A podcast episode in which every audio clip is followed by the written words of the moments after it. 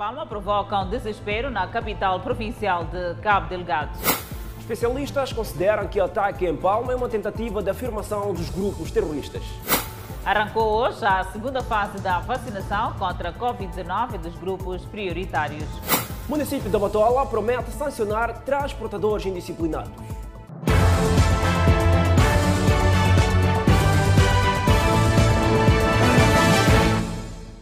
Boa noite, este é o Fala Moçambique. Estamos em simultâneo com a Rádio Miramar e também com as redes sociais. Vamos à zona norte do país. Prossegue na província de Cabo Delgado o resgate das vítimas da invasão terrorista à Vila de Palma. Enquanto isso, populares continuam a lotar o porto e o aeroporto em Pemba, aguardando desesperadamente a chegada de seus parentes. Desespero. É assim como se caracteriza o cenário que se vive na capital provincial de Cabo Delgado, Pemba, na sequência de ataques terroristas violentos registrados no distrito de Palma. Este é um agente de segurança privada que trabalhava na vila sede distrital de Palma. Ele é uma das poucas pessoas que desembarcaram no porto de Pemba depois de seu resgate naquele distrito que assiste a confrontos armados entre as forças de defesa e segurança e os terroristas. Fugi de Damaru de carro e fui até, até Kion, Kion, entrei barco para, para no Afunjo, Afunjo, subi esse para, para aqui. Tem muitas pessoas que morreram lá? Sim, sim. Até morreu meu cunhado, que está no mesmo carro. O gajo recebe, sim, o gajo recebeu barra na cabeça. Pá. O sobrevivente conta episódio dramático que testemunhou em Palma e fala de uma vila severamente destruída. E morreram branco, negro. Yeah. Como é que está Palma hoje? Palma está destruída? Como é que está Palma? Está maninho destruído. E ninguém está, até agora está a disparar. Enquanto o processo de desembarque dos resgatados decorria no interior do porto de Pemba, onde a presença da imprensa era vedada, do lado de fora, dezenas de populares amotinavam-se aguardando desesperadamente pela vinda dos seus parentes. Estou aqui à espera do meu marido, que ele foi a Palma no dia 3, a missão de trabalho. Então, no dia 24 iniciou esse ataque, de, do dia 24 até hoje eu não estou a conseguir falar com ele quando repara do outro lado e não vê, portanto, o seu marido a chegar, o que, que lhe aparece? É tristeza. Ngamo Simba é um dos vários exemplos tristes que está aqui em frente ao porto de Pemba. Está aqui desesperada e não há nada que lhe console, uma vez que os seus filhos viviam no distrito de Palma e desde os ataques estão a acontecer até este momento ainda não tem qualquer tipo de informação acerca da situação dos seus filhos. Está aqui na esperança de que essas crianças, esses filhos, possam conseguir regressar a Pemba com vida. Entre os familiares que aguardam pela chegada dos seus parentes em Pemba, há quem pede inclusão no processo de resgate. Eu me pergunto o seguinte: é, só estão a chegar funcionários, não é?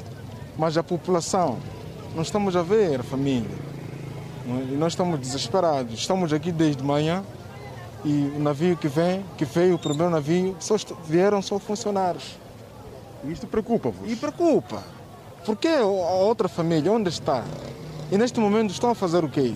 As autoridades ativaram também uma ponte aérea para permitir que o processo de evacuação em Palma seja célere. Os especialistas dizem que o ataque ocorrido em Palma é uma tentativa de afirmação dos grupos terroristas. E a ação dos insurgentes poderá afetar grandemente a economia e outras esferas do país. Um ataque que deixa um rastro de destruição sem precedentes em Palma. O distrito foi alvo de uma incursão criminosa dias depois do governo e a petrolífera francesa Total ter anunciado a retoma de atividades de exploração do gás natural. Especialistas falam dos impactos numa altura em que o distrito de Palma conta com cerca de 13 mil famílias com necessidades alimentares. Acharam este ser um momento em que uh, qualquer ação por parte deles poderia ter um impacto uh, muito grande e chamar a atenção não apenas das comunidades ou de Moçambique, como também do mundo, uma vez que aquela zona é estratégica por conta, portanto, do, da Total que está a investir naquelas eh, zonas e que também já havia uma mensagem de que a zona estava significativamente eh, tranquilas. E em termos de impactos, o primeiro é que a Total volta a adiar o investimento que já estavam, portanto, iriam retomar esta semana. Rodrigo Rocha vai mais longe ao falar da visão da comunidade internacional em relação ao Moçambique. Os políticos. Moçambique não pode ser acusado, nem pode ser censurado por um ataque interno que não sabe sequer qual é a reivindicação que está a acontecer. Eh, nós somos a senhora violada neste momento, se me permitir este paralelismo. Portanto, somos a vítima. Somos a, o país que, de alguma forma, está a sofrer com, esta, com estes ataques. Do ponto de vista económico, se fizermos o mesmo paralelismo com a senhora violada, ela depois deste ato ilegal e criminoso que sofre, ela se calhar não vai conseguir ir trabalhar no próximo no dia seguinte, nos dias seguintes, não vai conseguir, vai ter uma diminuição, se calhar, daquilo que é o seu rendimento se trabalhar por conta própria. O Centro de Integridade Pública fala de incerteza do setor da indústria extrativa no país. Traz consigo uma elevada dose de incerteza para o setor extrativo em Moçambique, muito concretamente para o setor do gás. Este ataque ocorre, uh, na verdade, numa fase ou numa, no momento em que a Total, que é líder do projeto da Área 1 da Bacia do Rovuma, acabava de retomar as suas atividades, havia decidido retomar as suas atividades depois de um tempo uh, significativo de pausa, de maior parte, de grande parte das atividades que esta, que esta, que esta empresa estava a desenvolver. Uh, e, e, isto aconteceu também no momento em que as outras, as outras empresas do setor da indústria extrativa decidiram refriar um pouco, reduzir um pouco as suas atividades. Estou aqui a falar de empresas como a Montepay Ruby Mining, que também reduziu o seu nível de atividades e que retomou há bem pouco tempo. Portanto, esses ataques acabam trazendo esta incerteza e acaba gerando frustração no seio das, das empresas que podem reduzir as suas atividades. A violência armada em Cabo Delgado está a provocar uma crise humanitária, com quase 700 mil deslocados e mais de 2 mil mortes. E o Ministério da Defesa anuncia o assassinato de dezenas de pessoas indefesas e danos em algumas infraestruturas do governo. Por outro lado, reafirmou o, o reforço da estratégia operacional com vista a conter as investidas criminosas. Dias depois do ataque à vila sede do distrito de Palma, em Cabo Delgado, o Ministério da Defesa Nacional, que antes não avançava vítimas mortais, já anunciou assassinato de dezenas de pessoas indefesas pelos terroristas e danos materiais avultados. O objetivo claro desta incursão cobarde por parte dos terroristas era o de aterrorizar as populações da vila sede do distrito de Palma e ameaçar o desenvolvimento de infraestruturas que vão propiciar uma melhoria das condições de vida no país e das populações locais em particular. As Forças de Defesa e Segurança registraram com pesar a perda de sete vidas de um grupo de cidadãos que se precipitou numa coluna de viaturas saída do Hotel Amarula que foi emboscada pelos terroristas. Lamentam igualmente esta perda de vidas humanas e informam que continuam a desenvolver neste momento ações concertadas de perseguição com o objetivo de eliminar algumas bolsas de resistência de sortidas esporádicas de terroristas já localizadas à ofensiva destemida das Forças de Defesa e Segurança. Segundo o porta-voz do Ministério da Defesa Nacional, Coronel Omar Saranga, está reforçada a estratégia operacional para conter as investidas dos terroristas neste ponto da região norte do país.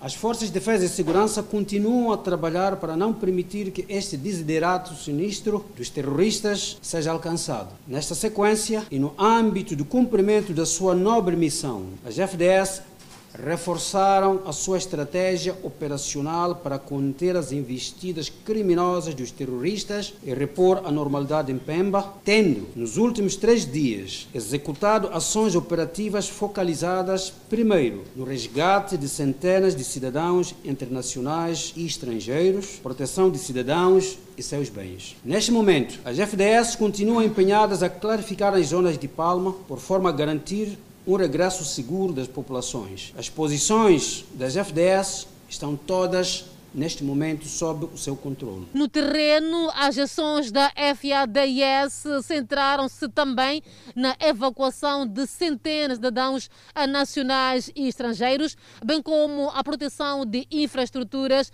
e bens por forma a evitar a que sejam pilhados pelos terroristas. Enquanto isso, apela a população a manter-se calma e vigilante e a denunciar prontamente às autoridades qualquer atividade suspeita.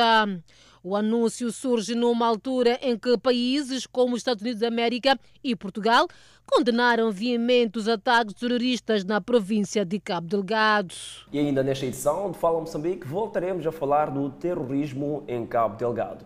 E enquanto isso, iniciou a segunda fase de vacinação contra a Covid-19 para grupos prioritários que beneficiaram, beneficiaram perdão, do imunizante na primeira fase da campanha. O próximo lote, um pouco mais abrangente, chega a Moçambique em maio deste ano. 21 dias depois, o primeiro moçambicano e profissional do setor da saúde volta para o Hospital Central de Maputo para toma da segunda dose da vacina Sinopharm. Trata-se do ministro da Saúde, Armindo Tiago. Este é o marco do arranque da segunda fase de vacinação da Covid-19 para os profissionais de saúde, coveiros, trabalhadores das casas mortuárias e outros grupos de risco. Eu estou bem. Como podem ver, a, segunda dose é fundamental porque ela garante que, apanhando as duas doses, a eficácia da vacina na proteção do indivíduo é máxima. Portanto, Recomendo a todos os colegas a irem rapidamente apanhar a sua segunda dose, de acordo com o calendário que é proposto para cada um de nós. O próximo lote da vacina contra a Covid-19 chega a Moçambique no mês de maio. Além dos profissionais de saúde, quem também irá beneficiar do imunizante são pessoas com doenças crônicas. A vacina que nós esperamos receber pelo mecanismo COVAX é, em princípio, esperada até finais de maio. O nosso grupo-alvo para diabéticos, em princípio, de acordo com os estudos de prevalência da doença, vai até quase um milhão de indivíduos.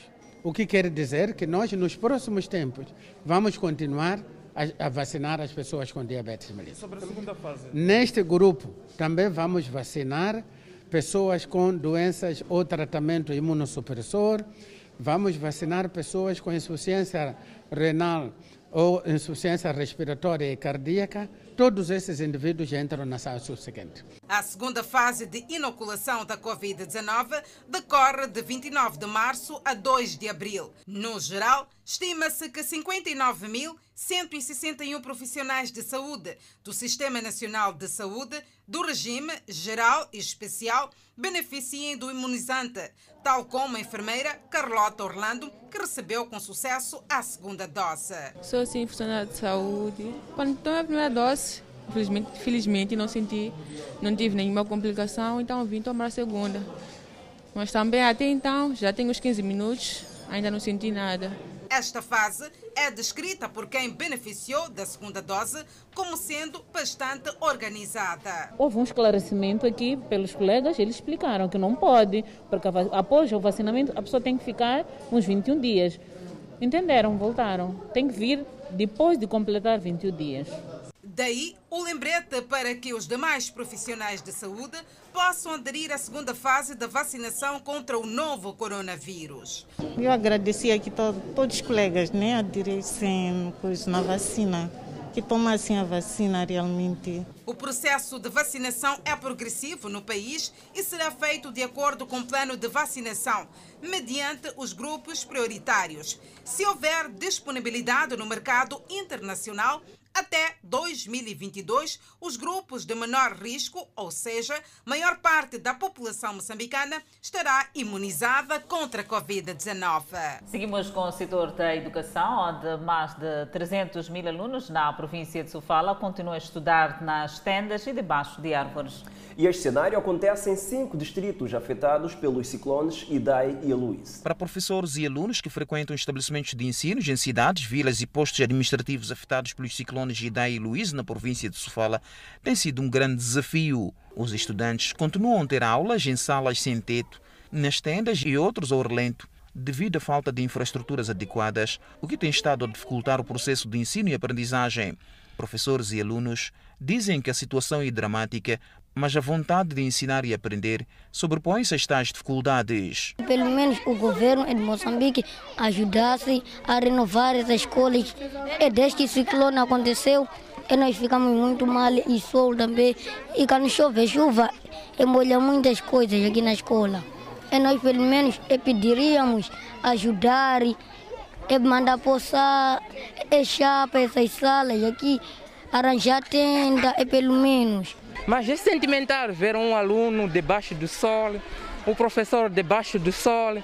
Então é um desafio que nós estamos porque precisamos ver as crianças aprenderem. A Direção Provincial de Educação, ao nível deste ponto do país, reconhece o problema que o setor está a enfrentar e diz que, ao nível do Ministério, esforços estão sendo envidados no sentido de que os alunos e professores voltem a ter melhores condições, tal como acontecia em anos anteriores. Anualmente tem-se construído salas de aula e houve agora um mobilização de recursos para poder se fazer mais construção de salas de aulas, mas sabemos que esse processo vai levar seu tempo um, e tem que seguir um, um procedimento técnico para a construção. Para colmatar a atual situação, o setor tem envidado esforços junto de parceiros na aquisição de tendas que já estão a ser usadas como salas de aulas em algumas escolas da província. Na província de Sofala, nós precisamos de um número elevado, acima de 7 mil tendas, para podermos fazer face a essa necessidade. Sabemos que já tínhamos falta de salas de aula, agora com a Covid, nós temos que reduzir o número de alunos naquelas mesmas sal, poucas salas de aula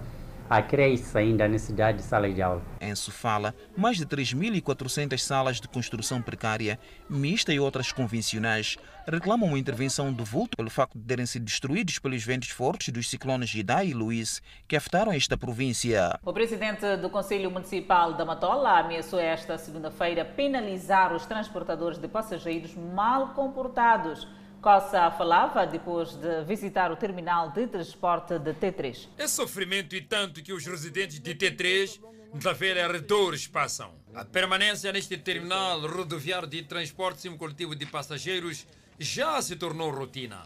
Yeah, como vê, chegamos aqui há muito tempo, de manhã estamos aqui desde. Para se inteirar do ponto de situação, o presidente do Conselho Municipal, Calixto Cos, visitou o local e constatou ser tudo verídico. É só ver alguém para sair daqui de T3 para museu, tem que pagar 30 a 40 meticais. Indignado com o que viu, deixou aviso à navegação. Primeiro é sensibilizar, segundo, organizar e terceiro, vamos aplicar as medidas administrativas que devem ser aceitas. O presidente da Associação dos Transportadores sacode a capote e diz que tudo acontece devido à insuficiência de transporte e por culpa dos próprios utentes. Temos problemas de tarifa. Como vê, Aqui fala-se de ligações, mas se formos já ver, há um sinal que dá de três. O passageiro próprio é que pede esse sinal. Os passageiros, em parte, assumem a culpa, mas dizem que é a única opção que têm para escapar das faltas por atrasos no serviço. Às vezes querem 30 meticais, às vezes 50, tem que subir ligações. Mas o que nós ouvimos é que vocês é que pedem. Não há como, não vamos subir senão a gente não pedir. Os transportadores negam tudo. Cobram 30, 30. Não sei. Não sabe? Eu não sei. Então não é verdade? Oh, não, acho que não é verdade. Nada, nós até que nem chegamos a cobrar 30. Só queremos pessoas que sobem e descem. Mas conheço colegas seus que cobram.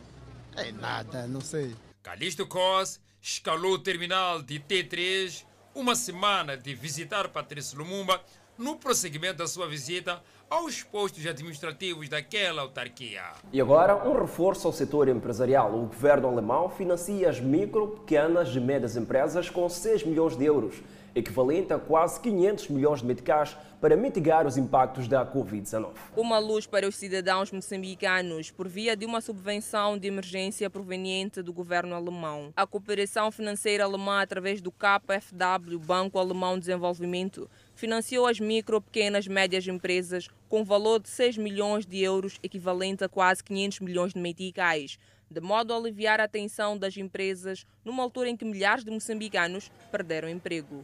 Os fundos visam apoiar as MPMEs a atenderem às necessidades decorrentes do fluxo de caixa. As MPMEs poderão usar os fundos para pagamentos de salários, de rendas, prestações de amortização de um empréstimo, bancário, facturas de fornecedores pendentes, facturas de eletricidade e água.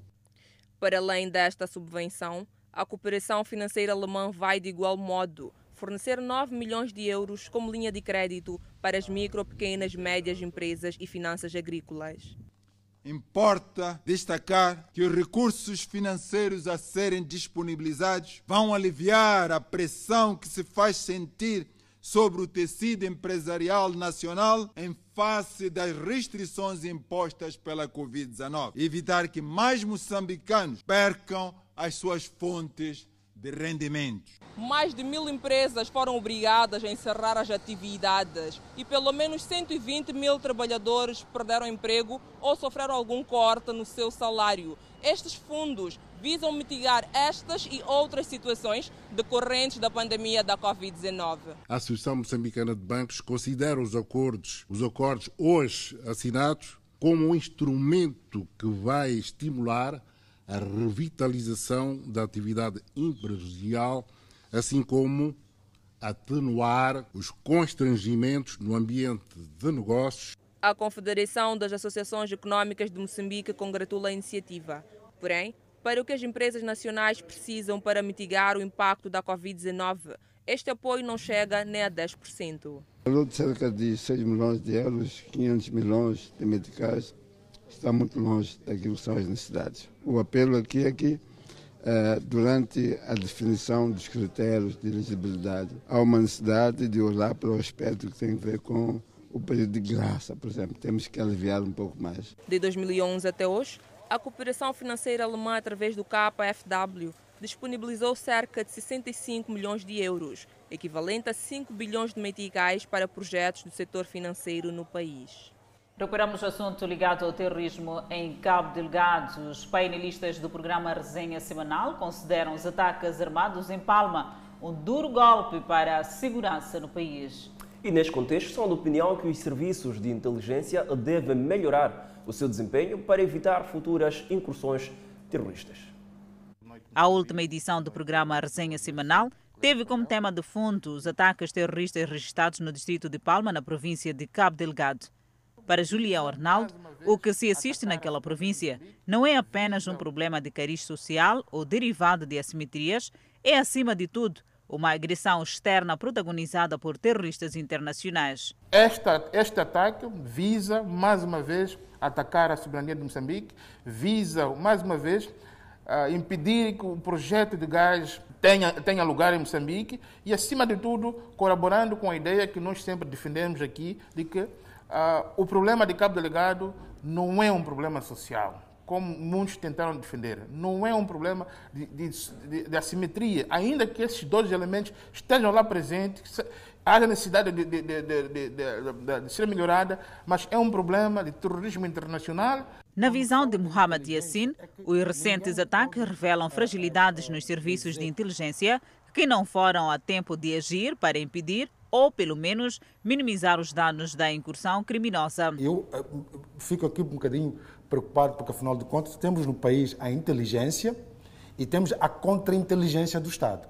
Esses dois setores têm a obrigação de reduzir a retórica discursiva militar que existe e, por outro lado, é enfrentar a realidade. O que quando falo da inteligência é que ninguém me pode uh, uh, uh, dizer que essas pessoas que atacaram Palma, não há nenhum cidadão os viu aproximar-se de Palma e que tenha comunicado às entidades de que está, está iminente um ataque. Contudo, Julião Arnaldo encoraja as forças de defesa e segurança e Mohamed Yassin prevê algum recuo dos terroristas depois do último ataque a Palma. As forças de defesa e segurança estão no terreno neste momento a prosseguir combates e fazer a limpeza necessária da, da vila de Mocimba da Praia, por forma a devolver a segurança que sempre uh, o, o, distrito teve, uh, modo que a população possa voltar a, ao convívio das suas famílias, as pessoas que durante algum tempo,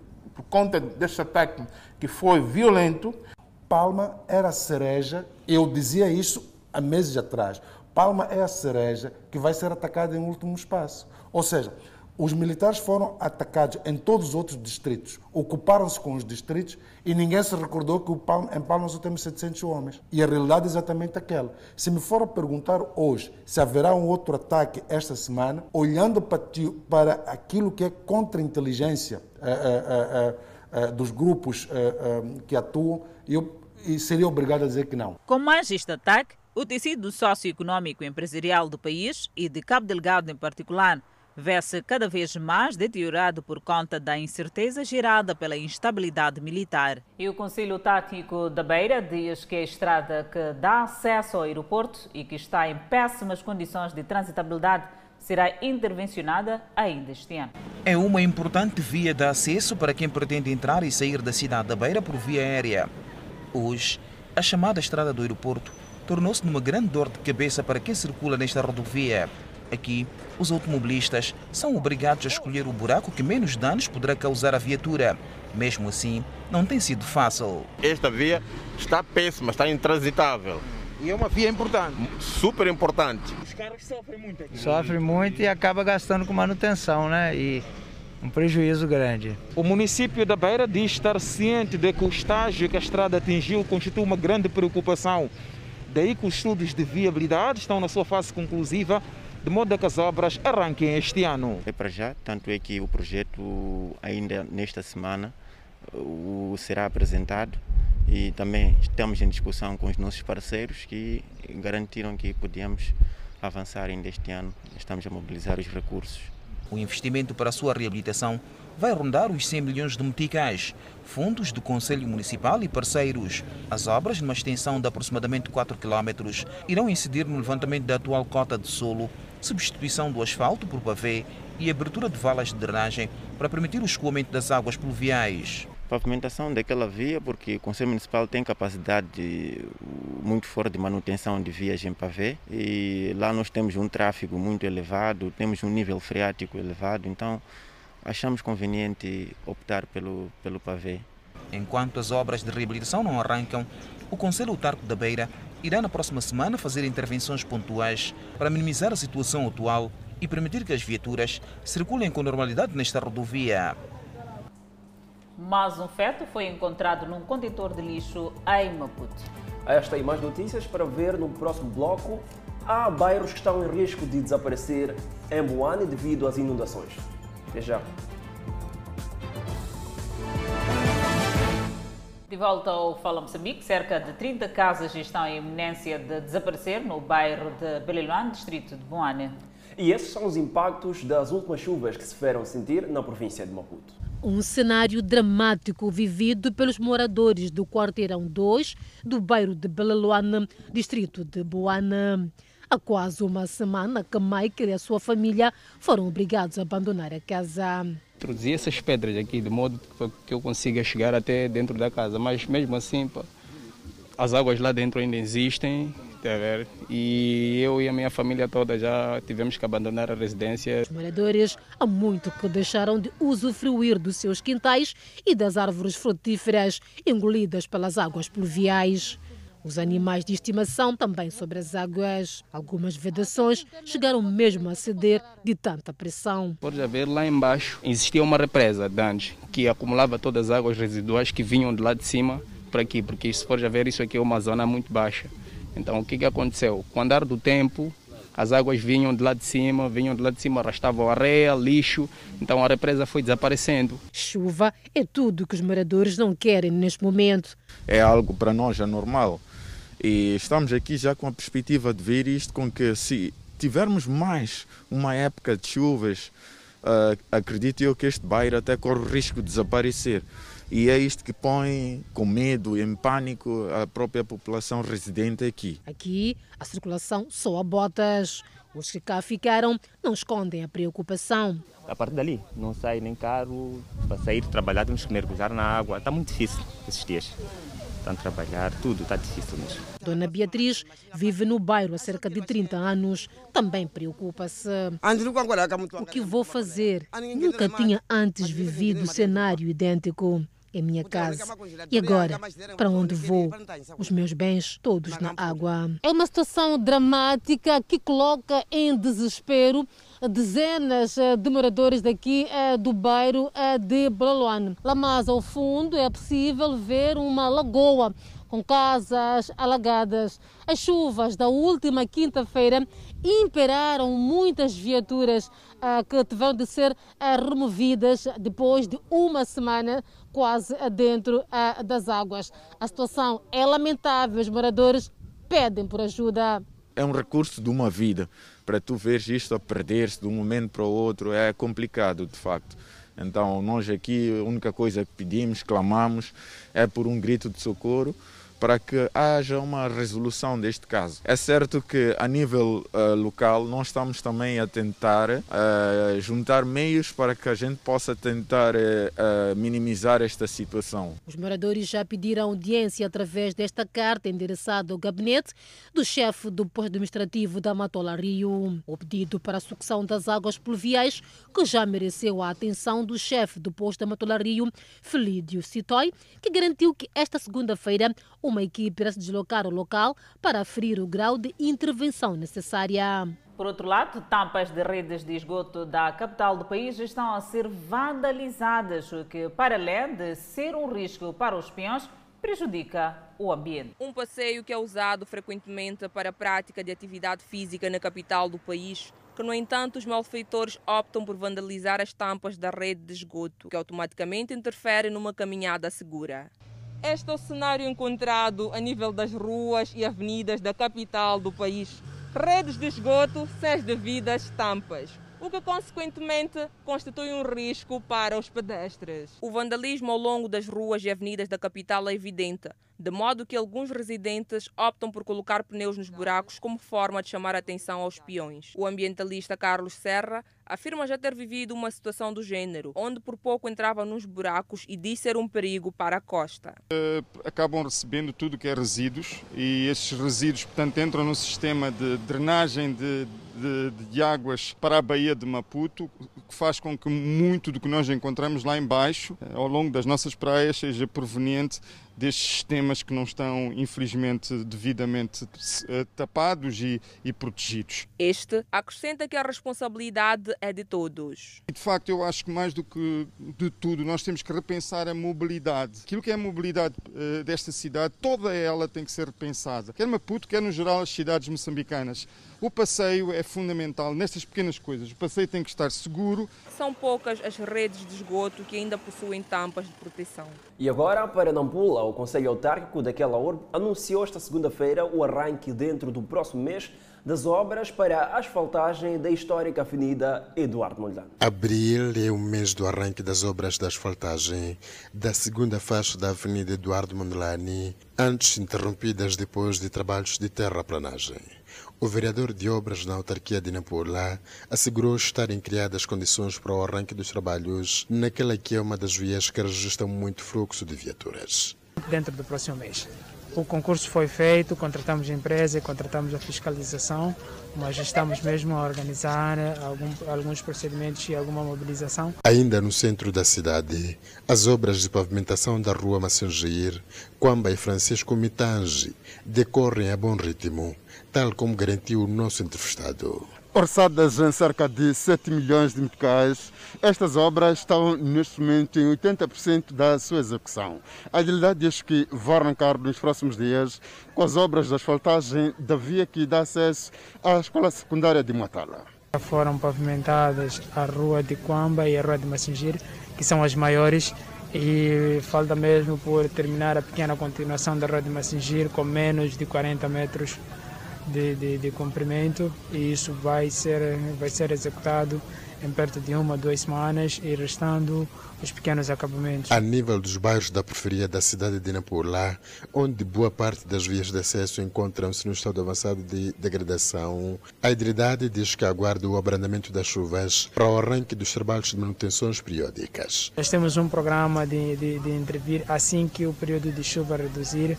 Vamos fazer a reposição de solos em, em quase todas as vias periféricas que dão acesso aos grandes fluxos nos postos administrativos da cidade de Nampula.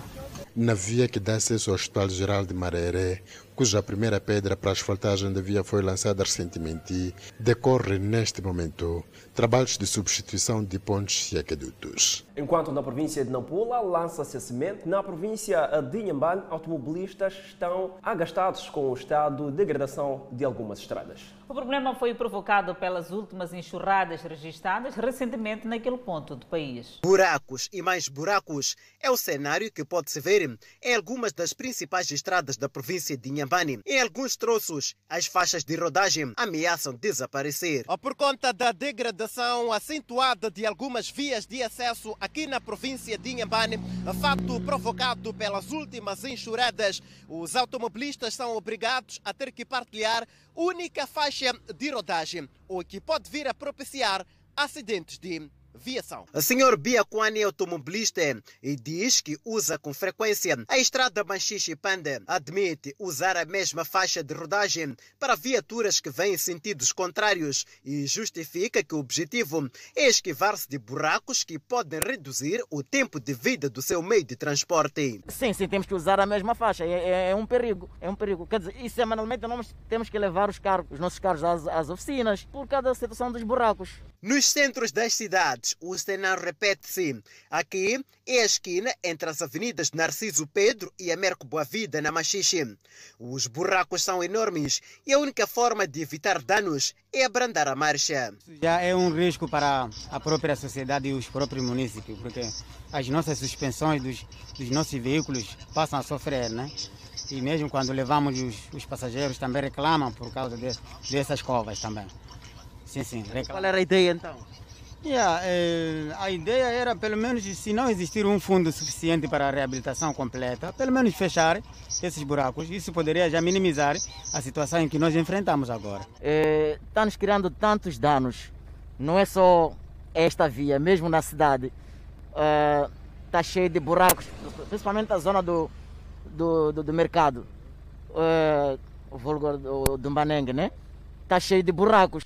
As autoridades reconhecem os problemas e garantem que estão na fase de mobilização de recursos para o arranque com os trabalhos de manutenção de rotina. O feto foi descoberto na manhã desta segunda-feira num contentor de lixo ao longo da Avenida Jules Nyerere, na cidade de Maputo. O fato revoltou os residentes da zona. Era ainda cedo quando Anastâcia Chauk foi alertada sobre a existência de um feto no interior do contentor.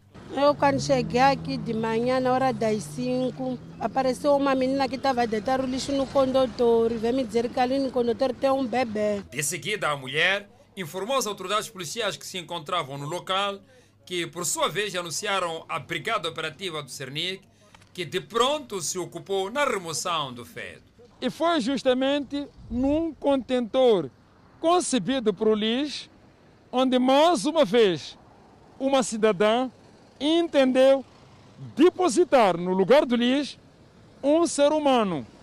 Um ato que merece repúdio dos cidadãos. Ela trouxe o feto sem cobertor, sem nada, só trouxe assim. Aquela menina é a menina, a senhora que deitou a criança, eu achei muito mal.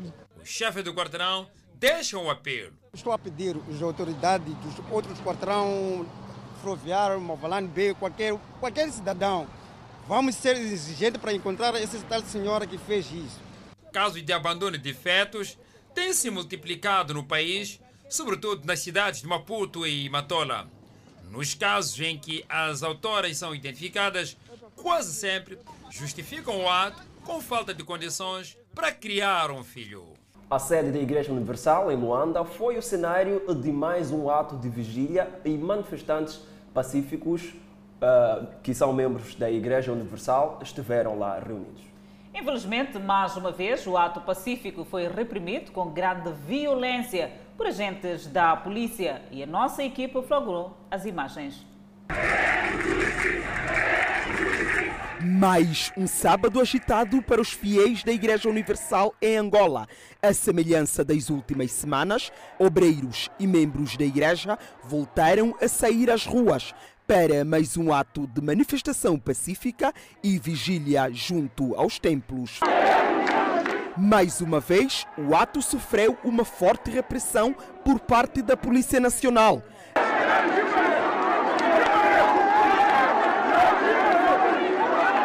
Nessa imagem, mostra um pastor de joelho, com as mãos atrás da cabeça em uma postura de submissão e sem esboçar qualquer ataque e o mesmo é agredido brutalmente várias vezes ao ponto do purete partir no seu corpo.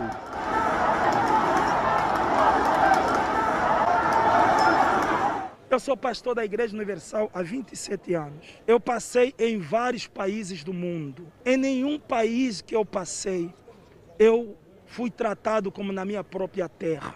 Esta outra imagem demonstra o bispo Alberto II, um dos membros do corpo de bispos da Igreja Universal em Angola, de joelhos, e um dos fiéis presentes o abraça em tentativa de defendê-lo de mais atos de violência. Fui agredido fortemente pela Polícia Nacional. Levei purete por tudo quanto é lado do meu corpo. Tudo que nós soubemos é que nós viemos aqui clamar, orar e pedir que a justiça seja feita. Os fiéis alegam que não deixarão de se manifestar até terem a legalidade restituída, seus templos abertos e a igreja devolvida aos legítimos dirigentes e proprietários.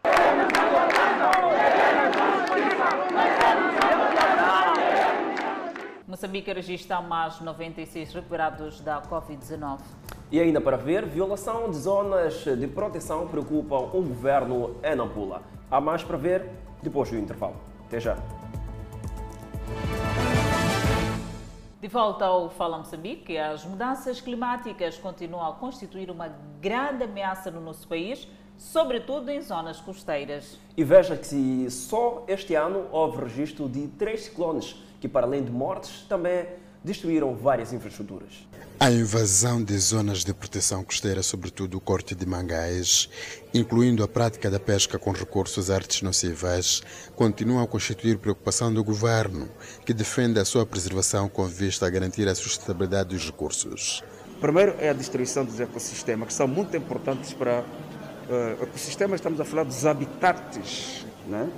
Que são muito importantes para a produção do, do pescado, para a reprodução do pescado e também a própria orla marítima que deve ser preservada para, para o sustento das populações. Neste momento, o projeto de resiliência às mudanças climáticas está a ser implementado nos distritos de Memba, na província de Nampula, Dondo, em Sofala e Nhansoro, na província de Nhambane. Primeiro, pela vulnerabilidade que esses distritos têm pelos efeitos extremos das mudanças climáticas, do clima, nesse caso. Segundo, experiência existente através de outras organizações que já implementaram projetos similares e também a abertura dos governos locais para acolher iniciativas desta natureza. O secretário de Estado de Nampula, Mete Gondola, que falava na reunião de consulta de políticas para a melhoria e resiliência do setor do mar, águas interiores e pescas, defendeu a necessidade da expansão de iniciativas que possam assegurar maior envolvimento das comunidades residentes nas zonas costeiras nas decisões que são tomadas pelo governo sobre a necessidade de prevenção dos ecossistemas. Nós compreendemos, por exemplo, que o nosso período de veda é bastante importante para podermos preservar as reservas que nós temos, para podermos ter a reprodução, para podermos garantir que as nossas reservas e o processo de reprodução nos permita fazer uma gestão mais sustentável.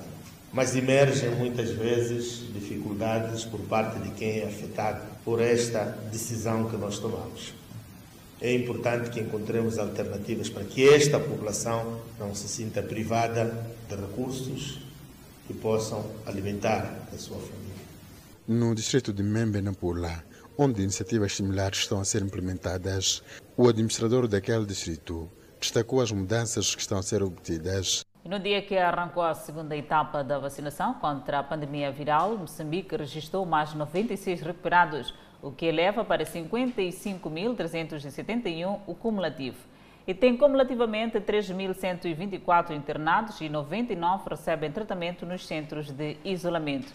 O país tem um cumulativo de 67.292 casos positivos registrados, dos quais 66.976 de transmissão local e 316 importados. Moçambique testou nas últimas 24 horas 1.233 amostras, das quais 95 revelaram-se positivas. Destes 92 são de nacionalidade moçambicana, dois estrangeiros e um de nacionalidade ainda por identificar. E todos resultam de transmissão local. Há registro de mais cinco mortes e sobe para 769 as vítimas mortais. Moçambique tem 11.148 casos ativos da pandemia viral. Continuamos a olhar as notícias ligadas ao nosso país. E agora sobre insegurança alimentar, veja histórias dramáticas de famílias que vivem em pobreza extrema e situação de vulnerabilidade devido à fome em Nampula. Este agente econômico que opera em Tuculo há vários anos diz ter disponibilizado algumas quantidades de farinha de milho para as famílias em situação crítica de crise alimentar. E até agora não querem distribuir a comida, só os chefes reservam nos gabinetes e nós, outras horas, nós sempre sofremos, comemos cabim, ora coisas que não era para comer. Então o governo, quando quer nos apoiar, já nós não conseguimos comida, comer logo. É por isso que nós estamos aqui, desde de manhã estamos a sofrer, sim. A situação está A situação está mal, a situação não está boa. Há muita mortalidade aí no bairro aí. Recentemente, o nosso entrevistado diz ter feito visitas a algumas famílias onde constatou histórias bastante dramáticas.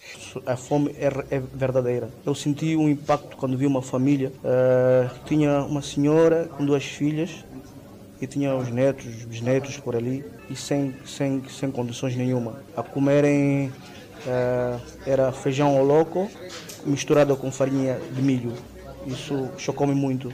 A fome como problema está presente em indivíduos subnutridos, ou seja, pessoas que continuamente não têm acesso a calorias suficientes para suprir suas necessidades energéticas diárias. O problema da fome é latente nos países em desenvolvimento e a maior parte da população pobre e subnutrida vive nas áreas rurais, onde a agricultura familiar prevalece como um modo de organização de produção. Segundo essa tendência, aproximadamente 75% da população pobre mundial vive em áreas rurais, uma taxa que pode ser ainda maior em países de baixa renda. Assim, pequenos agricultores possuem quatro vezes mais chances de serem pobres do que qualquer outro indivíduo empregado em um setor diferente da economia o que respalda diretamente na sua renda e na verba que poderá destinar à sua alimentação e da sua família. É o que vimos em alguns distritos da província de Nampula. Tentamos, sem sucesso e por duas vezes, ouvir o governo da província de Nampula sobre este assunto. Mas recentemente, e apesar desta realidade, o secretário de Estado de Nampula, Mete Gondola, negou a existência de fome, mas reconheceu o registro de bolsas de fome em alguns distritos, um fato motivado, segundo o dirigente, da queda irregular de chuvas que comprometeu o setor da agricultura. Não há fome, é a indicação que temos. Entretanto, nós temos que ser sempre prudentes quando, quando recebemos relatos, sobretudo alguns relatos de, algumas, eh, de alguns mecanismos, seja redes sociais e outras, outros mecanismos dando indicação de que há possibilidade de termos famílias com, com problema de, de acesso à alimentação. Primeiro, isso deve constituir um problema para todos nós. Não podemos, ao de todo, ignorar a informação que nos aparece desta forma. E ao tomarmos essa informação, o que nós fizemos foi ativar os mecanismos de verificação da situação real. É, mas tudo nos indica, da informação que nos está a chegar, de que não, não estamos numa situação de ocorrência de fome ao nível da província. Existe sim uma situação de perturbação do processo de produção decorrente, decorrente da, da, da, da, da de alguma perturbação que tivemos das chuvas, sobretudo no, no, início desses anos, mas não, não atingindo níveis a que possamos possamos declarar que a nossa província esteja a atravessar uma situação de fome. O prédio desaba e mata cinco pessoas no Cairo. E ainda para ver, navegação marítima no canal de Suez volta a funcionar parcialmente. Estas imagens para ver logo a seguir ao intervalo. Até já! Kosovo recebeu a primeira vacina da AstraZeneca lote que, segundo as autoridades, vai ajudar a combater a Covid-19 naquele país. O primeiro lote de vacinas AstraZeneca da instalação COVAX, apoiada pela ONU, chegou a Kosovo, o único país da Europa que ainda não começou a inocular sua população. O primeiro-ministro Abdin Kurt disse que receberam 24 mil vacinas que serão usadas para pessoal médico, idosos e pessoas com doenças crônicas. Precisamos de muito mais rápido, porque aproximadamente 5% da população está infectada com Covid-19, disse Kurt, a partir do Aeroporto Internacional de Pristina. As autoridades de saúde do país relataram quase 88 mil casos de Covid-19 e mais de 1.800 mortos. Ainda fora de portas, os engenheiros reflutuaram parcialmente esta segunda-feira o navio cargueiro que bloqueou o tráfego marítimo pelo canal de Suez. Foram dias e noites de muito trabalho tentando desencalhar o navio cargueiro de mais de 220 mil toneladas que encalhou no canal de Suez e bloqueou a principal ligação marítima entre a Europa e a Ásia. Podendo flutuar parcialmente novamente, aumenta as esperanças de que a rota mais curta entre a Ásia e a Europa seja reaberta em breve. O navio Eva Given, com bandeira do Panamá, ficou atravessado no canal artificial devido a uma forte tempestade, deixando dezenas de outros navios de carga impedidos de passar pela hidrovia. São mais de 300 embarcações que ficaram impedidas de atravessar o canal. O navio de 400 metros de comprimento, do tamanho de um arranha-céus, atravessou e encalhou devido a uma tempestade de areia quando navegava através da hidrovia vindo da China com destino a Roterdão. Este incidente prejudicou o comércio mundial. A obstrução reteve 9 bilhões de dólares americanos por dia no comércio global e sobrecarregou as cadeias de suplementos já sobrecarregadas devido ao Covid-19 levou ao aumento do preço do petróleo Brent no mercado de futuros de Londres, devido aos receios em relação ao abastecimento internacional, ultrapassando os 53 dólares por barril. O incidente provocou também atrasos catastróficos nas cadeias de abastecimento mundial, nas entregas de alimento, combustível e especula-se vacinas. No entanto, todo o sistema de refrigeração dentro de milhares de contentores salvaguardou as mercadorias. E cinco pessoas morreram e outras 24 ficaram feridas após prédio de nove andares desabar na capital egípcia. Equipas de resgate procuram por sobreviventes nos escombros do prédio do bairro de El Salam, disse Khalid Abdel Al, autoridade administrativa do Cairo. Pelo menos 24 pessoas ficaram feridas e levadas para os hospitais. A polícia isolou a área, mantendo os curiosos e pessoas aparentemente procurando por parentes no prédio. Trabalhadores foram vistos com máquinas para remover entulhos. Não ficou claro o que causou o colapso do edifício.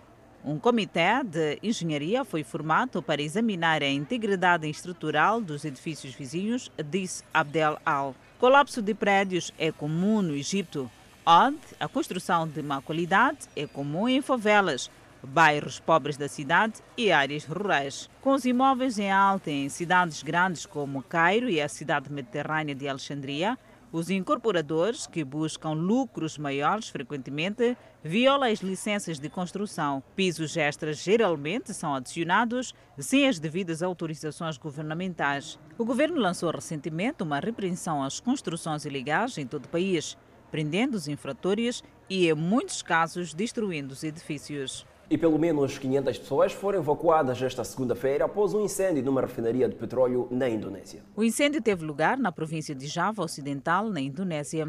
Espécies nuvens de fumo negro foram vistas, obrigando a evacuação de mais de 500 pessoas das proximidades do local. Os residentes de Balongan foram orientados a se mudar para dois centros de evacuação enquanto o incêndio se intensificava na refinaria Pertamina Balongan. Quatro residentes foram tratados devido a queimaduras no Hospital Regional de Indramayo, de acordo com as autoridades. As autoridades não foram capazes de determinar imediatamente o que causou o incêndio, no entanto, relâmpagos e chuva forte foram registrados na área no momento em que o incêndio começou. Chuvas torrenciais em todo Nashville inundaram casas e pelo menos uma igreja deixou de ser uh, transitável as ruas naquela cidade. Dezenas de pessoas foram resgatadas na área de Nashville. As autoridades disseram que quatro corpos foram encontrados no domingo após a enchente.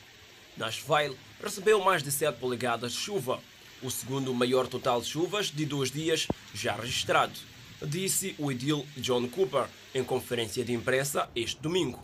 A Ebon Northern disse que um riacho que atravessa seu complexo de apartamentos em Nashville subiu rapidamente depois que uma forte chuva começou na noite de sábado. Uma hora depois, ela viu algumas unidades do primeiro andar em outras partes do complexo inundadas. Ela disse que as pessoas se mudaram para o segundo andar e também ouviu chamadas de barcos pelo scanner do Corpo de Bombeiros. Filhotes de tartarugas ameaçados de extinção encontrados no aeroporto de Galápagos. Autoridades aeroportuárias nas ilhas Galápagos do Equador descobriram no domingo uma mala com 185 filhotes de tartarugas terrestres ameaçadas de extinção. Os répteis foram encontrados embrulhados em um plástico dentro de bagagens na ilha Santa Cruz e tinham menos de 3 meses de idade, segundo autoridades. Dez deles morreram. Jorge Rosilo, que é o gerente do aeroporto ecológico de Galápagos, disse que se acredita que as tartarugas deviam ser enviadas ao aeroporto de Guayaquil, no Equador continental, para o tráfico de espécies. Ele também disse que as espécies de tartarugas originárias das Ilhas Galápagos eram muito procuradas no mercado asiático. As tartarugas sobreviventes foram colocadas aos cuidados de uma equipe do Parque Nacional de Galápagos, de acordo com o um boletim de imprensa divulgado pelo aeroporto. Convidamos já um breve intervalo, mas antes a previsão para as próximas 24 horas. No norte do país, Pemba 31 de máxima, Lixinga 24 de máxima, Nampula 29 de máxima. Seguimos para o centro do país, Tete como máxima de 32, Quilimano 29, Chimoio 27, Beira 30. E para a zona sul do país, Vilanculo máxima 30, Inhambane 30, Xaixai 28 e máxima de 28 graus para Maputo.